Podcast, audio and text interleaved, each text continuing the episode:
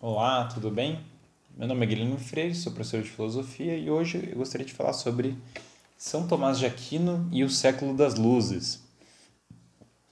Aqueles que gostaram desse vídeo, por favor, se inscrevam no canal, compartilhem e procurem meu site guilhermefreire.net.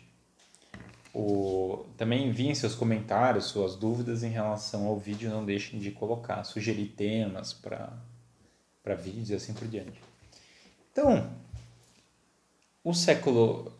Para nós falarmos do século XIII, que é o século de São Tomás, e um pouco sobre a vida dele, precisamos um pouco começar antes de São Tomás, com o, aquilo que foi a crise dos albigenses. Então, o que, que, que aconteceu logo antes de São Tomás aparecer? Bom, ali no sul da França, que era a região mais forte da, da França, certo? Região muito tradicional. Em, por exemplo, na Primeira Cruzada, o grande exército que foi da Primeira Cruzada era do sul da França, certo? Ali de Toulouse.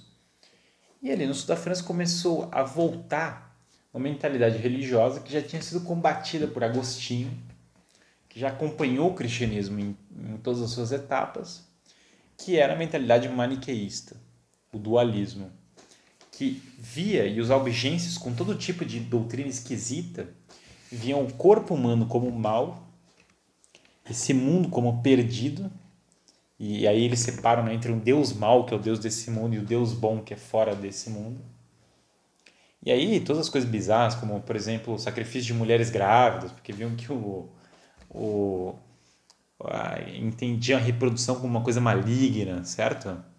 Uns rituais estranhos que eles ficavam em volta do fogo para ficar se purgando e coisas assim. Então, começa a surgir na Idade Média um ódio ao corpo, um ódio à criação e um ódio àquilo que é bom.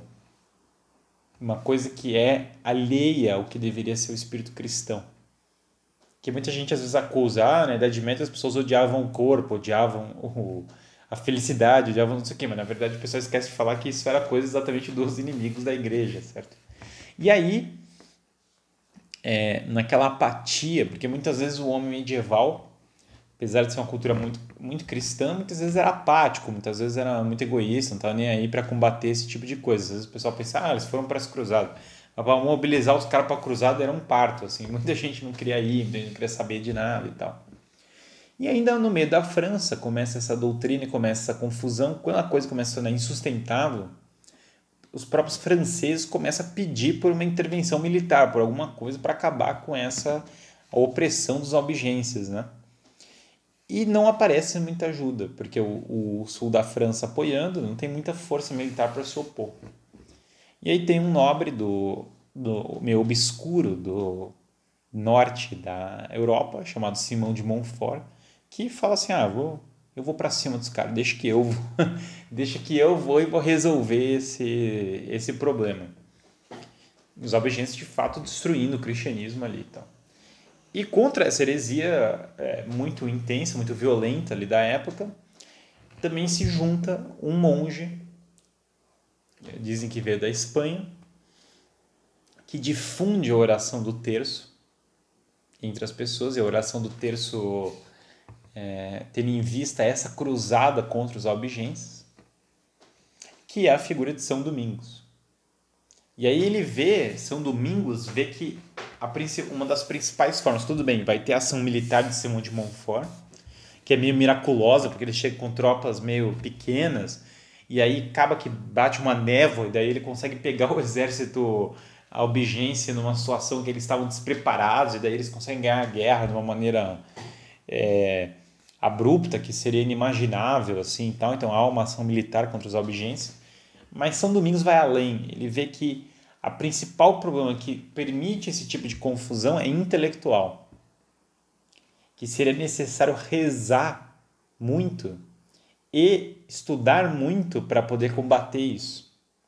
E que muitas vezes a cultura dos monges, que é maravilhosa, precisa se ter gente andando nas ruas que tenha que seja mendicante, mas que ande nas ruas e que busque andando pelas ruas levar a verdade, o estudo e a, e a luz realmente da doutrina correta, para que as pessoas não se percam mais em erros doutrinários. E é aí que surgem os dominicanos. Os dominicanos para a cultura medieval são uma revolução tão grande quanto a dos franciscanos. É tão estranho para as pessoas quanto os franciscanos, porque eles são mendicantes andando nas ruas. Nada mais distante daqueles é, daqueles mosteiros que tinham é, castiçais de ouro grandes e tal, e que tinha toda uma organização milenar, que tinha instituições. Esse ouro não era muitas vezes no sentido de luxo, certo? Era no sentido de esplendor. Mas o cara viver na rua andando é um pouco mais. e estudando ainda, é mais esquisito ainda, certo? E aí surge a Ordem dos Dominicanos. E uma, uma luta desde sempre dos dominicanos é a questão de valorizar o mundo criado, valorizar o bem do mundo, da natureza do mundo, do ser humano e assim por diante. E aí, nesse contexto, nasce São Tomás de Aquino. E, e é interessante porque ele nasce numa época em que a cultura está em ampla florescendo, está florescendo tremendamente. É uma época em que. Por que, que é o século das luzes? Bom, luzes, porque é o século. O século XIII é o século das universidades, em que elas ganham força, em que elas começam a pipocar pela Europa, em que o ensino é colocado com muita força, em que essa cultura de valorizar a criação leva a uma contemplação intensa da luz, do claro, né?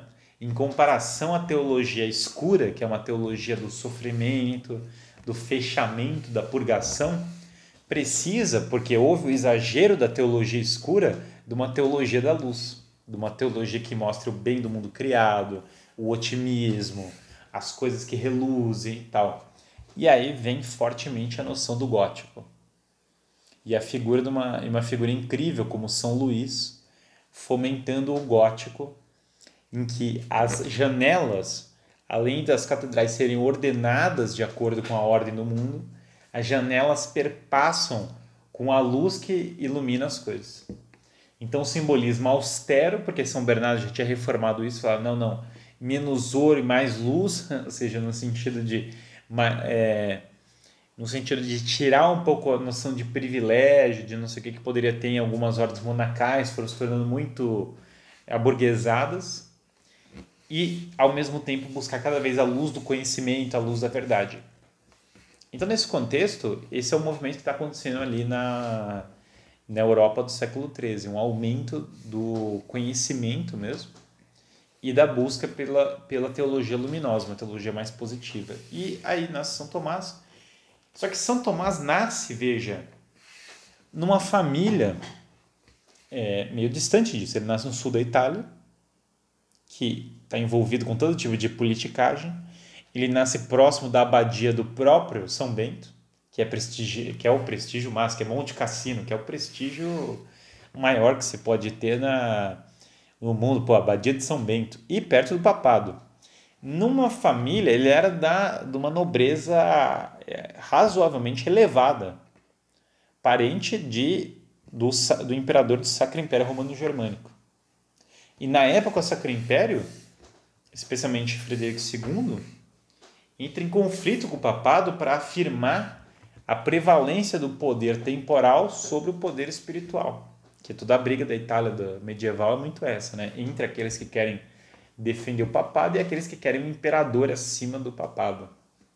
Portanto, os privilégios, a questão do, do poder terreno, muito prevalente na família dele. Do status, do poder terreno. E Frederico II era aquele Vamos falar assim, ah, na Idade Média queimavam hereges. Bom, sim, verdade, mas um dos caras que fazia isso era, por exemplo, Frederico II, que foi excomungado por fazer isso, entre outras coisas. Então, então a coisa é mais complexa do que às vezes narram, certo? E o século XIII, que é um século de grande produção intelectual, está tendo um desenvolvimento científico muito forte. Mas enfim, São Tomás cresce e os, o, a família dele manda ele para educar, para ser educado no mosteiro, certo?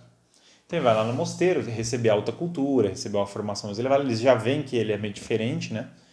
Porque assim, na família deles o cara bom mesmo, o cara tem que ser é, tem que ser cavaleiro. E daí o filho nasceu meio esquisito, o cara quer estudar, o cara não quer pegar em armas, ele era grandão, então pelo menos até tinha o perfil, mas não tinha um temperamento meio quieto. Mano. Daí fala, manda o moleque para ser padre, que daí a gente pelo menos faz alguma coisa de útil com ele. Daí mandaram ele lá pro Pro, e ele muito novo, já havia a vocação para uma vida de entrega a Deus e já havia uma vocação para uma vida de estudos. Isso na infância, já desde novo, ele sempre foi muito virtuoso.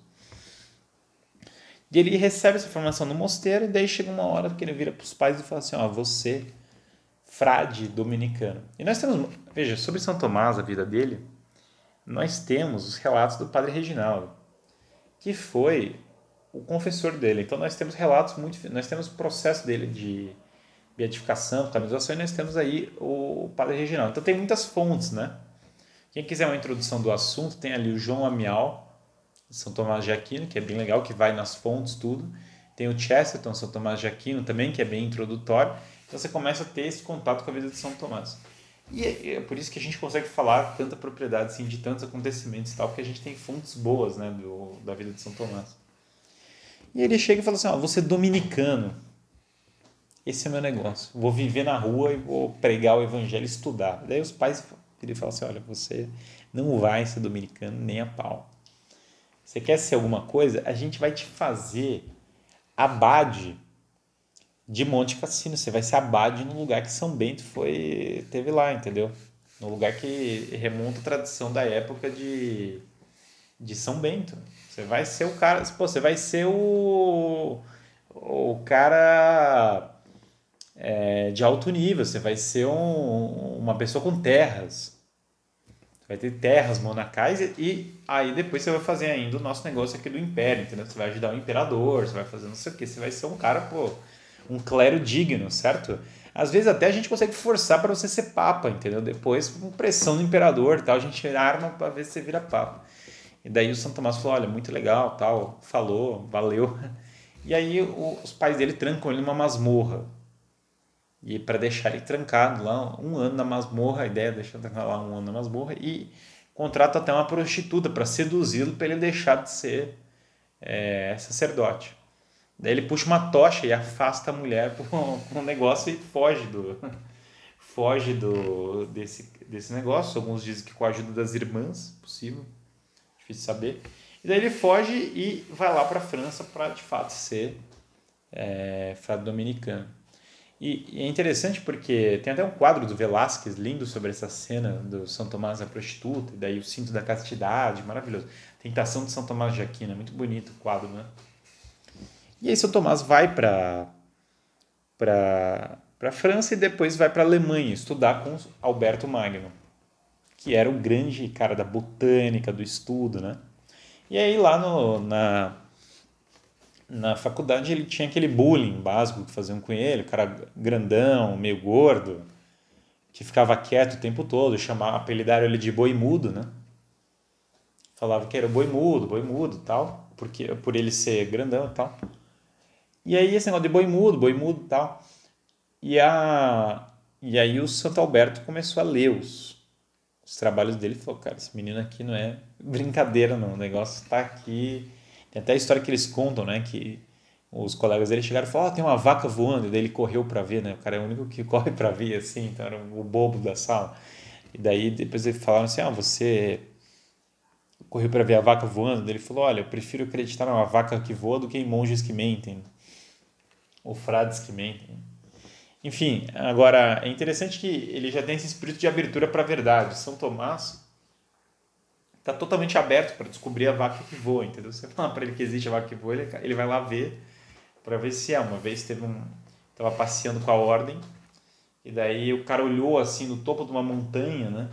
E vira assim todas as terras e tal. E ele falou: Imagina ser o dono de tudo isso. Daí ele falou: Ah, não, eu preferi as páginas de Aristóteles que estão me faltando do que esse negócio. Então já mostra bem assim o espírito dele desprendido do mundo. E São Tomás vai ser um, um um, uma figura é, extremamente um escritor que vai ser o maior filósofo de todos os tempos sem dúvida nenhuma ele vai pegar o que tinha de ele vai trazer Aristóteles com muita força coisa que Alberto já tinha começado mas ele vai realmente pegar Aristóteles e levantar a bandeira em um período que chegaram a levantar suspeitas contra ele porque o platonismo era o padrão na Idade Média puxar Aristóteles era uma coisa meio subversiva né e ele vai combinar Aristóteles com o que tinha de melhor do platonismo, que era Agostinho. E unindo fortemente Aristóteles e Agostinho, ele vai formular o ápice da filosofia. De fato, assim, não tem como fugir da filosofia tomista.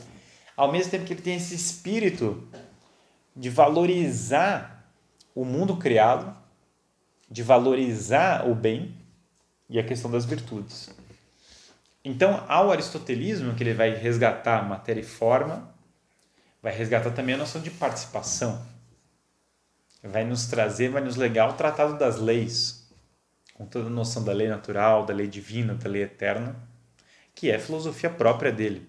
Vai nos legar uma nova relação metafísica, porque não basta simplesmente falar de ato e potência, mas nós precisamos adentrar a questão do ser de que o ser, em última instância, é o próprio Deus e que nós participamos desse ser que é o Deus. Então ele coloca as coisas nesses termos do ser e a participação no ser e o ato de ser, né?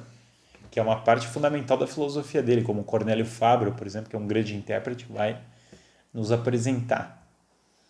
E aí Tomás, com essa, com pegando ali, bebendo muito em Agostinho, que é uma fonte límpida, pegando o que tinha de melhor em Aristóteles, olhando toda a filosofia política de Aristóteles, com a questão da comunidade, do bem comum, como por exemplo McIntyre vai resgatar ali na interpretação de São Tomás, a questão da monarquia com regime misto, com todos os elementos que ali São Roberto Bellarmino vai ressaltar, por exemplo.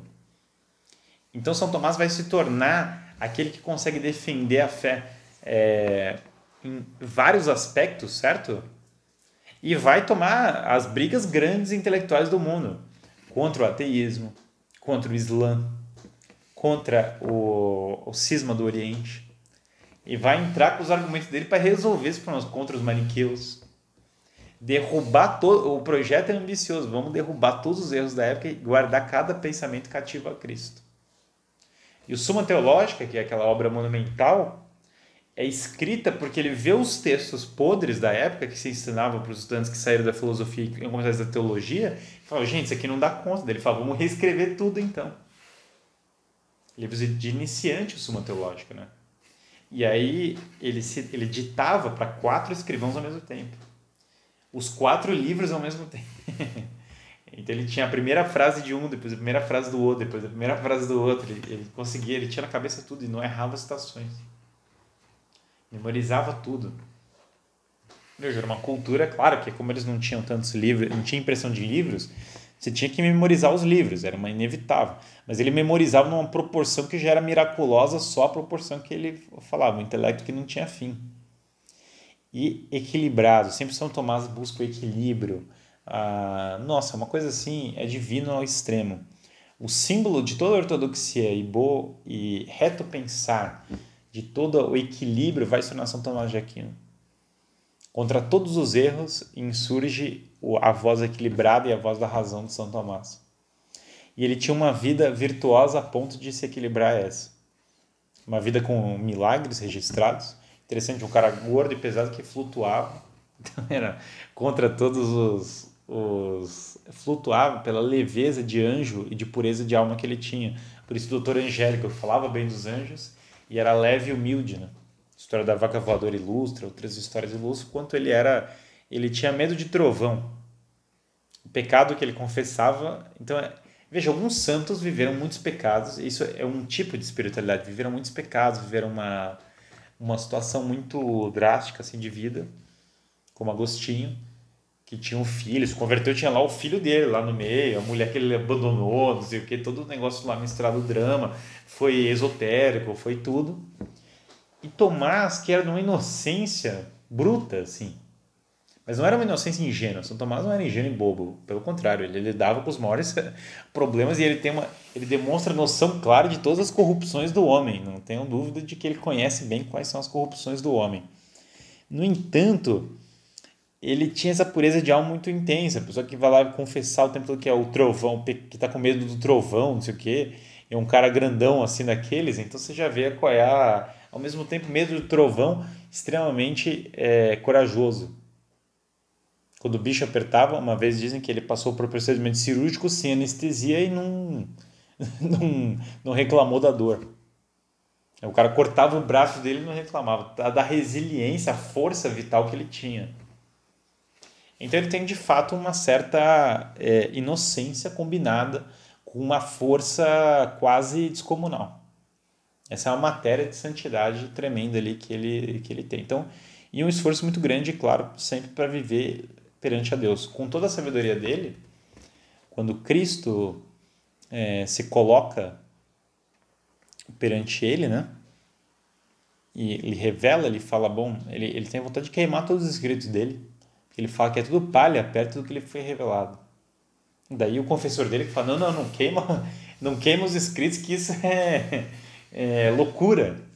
Mas vocês vejam a humildade desse homem, claro, aquilo que o São Vitor fala, e ele quer reformar as universidades, porque ele vê a universidade Muitas vezes o estudante universitário ele quer o quê? Bom, ele quer uma vida confortável, ele não quer a, a vida espiritual profunda.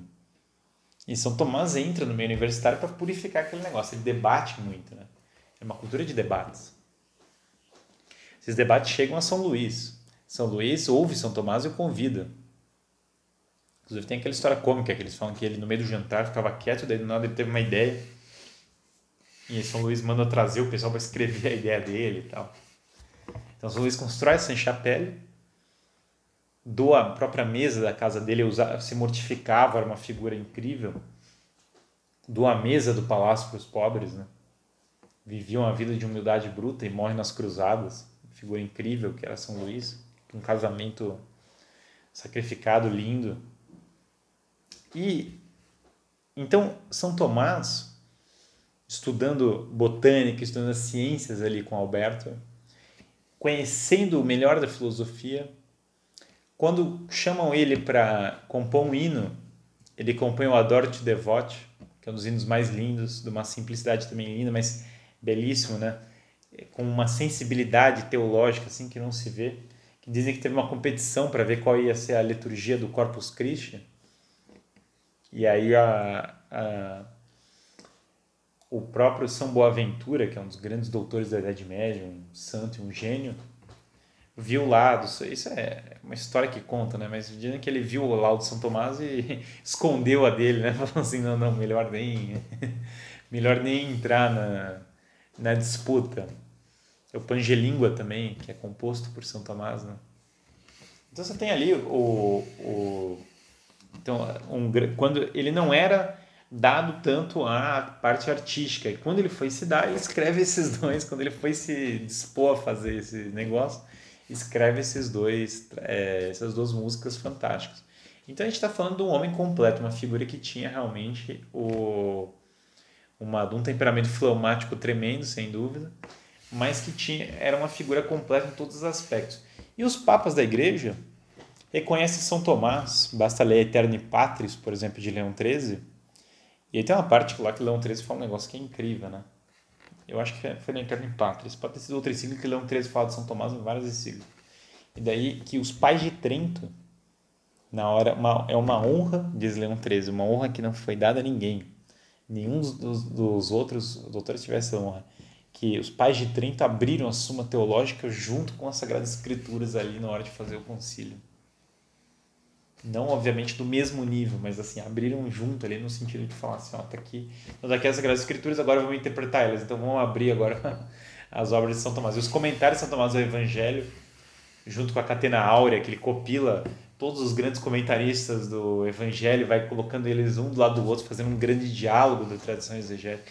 Quando ele vai comentar o Evangelho de São João, cada trecho ele bota 10 páginas ali para para primeira página ali do Evangelho, tem 20 páginas de São Tomás comentando o, o Evangelho. Então, é, De Veritate, que é belíssimo, que é maravilhoso, que é uma obra assim incomensurável de São Tomás. O próprio De Reino, que é uma obra mais simples, mas é linda, de filosofia política. Então, São Tomás tem uma obra que não é só suma teológica, ela vai assim para dar voltas e voltas assim e não acaba nunca. É uma obra que parece interminável que ele morreu cedo, por volta dos 40 e poucos anos, né?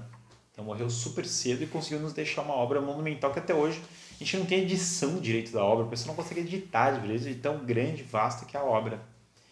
E os papas da igreja foram indicando São Tomás sem parar, um seguido do outro, assim, numa sequência bruta, um negócio incrível.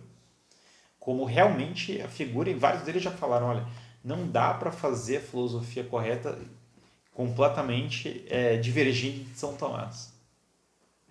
Veja, com a quantidade de intelectuais que teve a igreja, por mais que os adversários queiram falar assim, uma igreja que teve Agostinho, certo? Que era um, um, um gigante acima de... É, o maior intelectual do Império Romano é esse Agostinho, sem dúvida nenhuma. Muito maior que Cícero, muito maior do que vários outros, do que Marco Aurélio, do que Cícero. Isso não tem nem comparação. Então, uma igreja que teve figuras como essa, colocar São Tomás como realmente o doutor paradigmático não é pouca coisa não, não é pouca coisa. Então nós temos que voltar realmente ao estudo do doutor Angélico sem dúvida nenhuma. Ah, algumas pessoas se irritam com isso, falam assim, ah, o tomismo, o pessoal vem falar ah, o tomismo aqui, ideologia, não sei o quê. Veja, olha, a esses todos eu convido ler a obra de São Tomás com profundidade, com a tradição de comentaristas bons, alguns eu citei aqui já, o Garrigo Lagrange, outro, que escreveu assim de Tomis, que é ótimo. Então pegar os grandes comentaristas, as grandes figuras do tomismo e ler a obra, esse é o melhor negócio. Lendo a obra, gente, vocês vão descobrir um tesouro que não tem fim. Então, é, eu acho bom porque assim, eu entrei na. Eu comecei. Eu me converti estudando São Tomás, né? Me converti ao catolicismo estudando São Tomás. E eu entrei na faculdade de filosofia achando que São Tomás era realmente a grande autora da filosofia e que os outros, é, em maior ou menor grau, não estavam no mesmo nível de São Tomás. E daí eu passei pela graduação, passei pelo mestrado, filosofia, né? E eu concluí que São Tomás, eu deixei de, aí eu li de tudo, li Descartes, comecei a ler os filósofos modernos, comecei a ler os outros filósofos, os filósofos antigos gregos, fui lá ler em grego os pré-socráticos, fui lá ler o Nietzsche, que é um doido, fui lá ler não sei o que e tal, em busca de algum filósofo que me derrubasse o tal de São Tomás.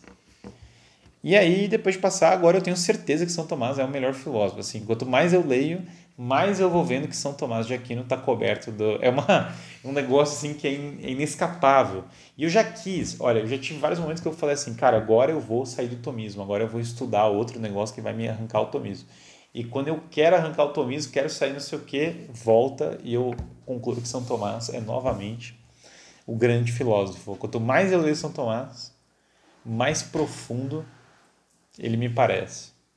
Essa é a, a grandeza de São Tomás de Aquino. Então, enfim, esse é só um vídeo muito introdutório. Eu certamente vou gravar outros vídeos sobre São Tomás, sobre esse esse figura incrível que foi São Tomás de Aquino, que é realmente para mim o, o filósofo dos filósofos, assim, o grande nome da filosofia. E, e realmente, conta São Tomás, eu só tenho a baixar a cabeça e aprender com ele. Não tenho nem o que, o que falar. Claro, ele acertou tudo? Não. Notavelmente, algumas coisas, por exemplo, a Imaculada Conceição ele não viu e assim por diante. Então, não é que São Tomás é absolutamente infalível. Mas olha, é que Deus também não ia permitir ter o cara infalível, porque senão ia ofuscar o evangelho, certo? Mas daí, então Deus também ele tem que nos fazer, humilde, fazer o ser humano humilde e mostrar que até o mais sábio de nós é limitado. Mas, é, se tem um modelo de aprendizado, de filosofia que garante que os outros saberes sejam ordenados, tem um caminho de, de ordenação, de coerência, esse é São Tomás de Aquino. Tá certo? Muito obrigado aí a todos e aqueles que gostaram, por favor, compartilhem o vídeo, se inscrevam no canal e procurem lá o meu site, guilhermefreire.net. Muitíssimo obrigado aí a todos vocês.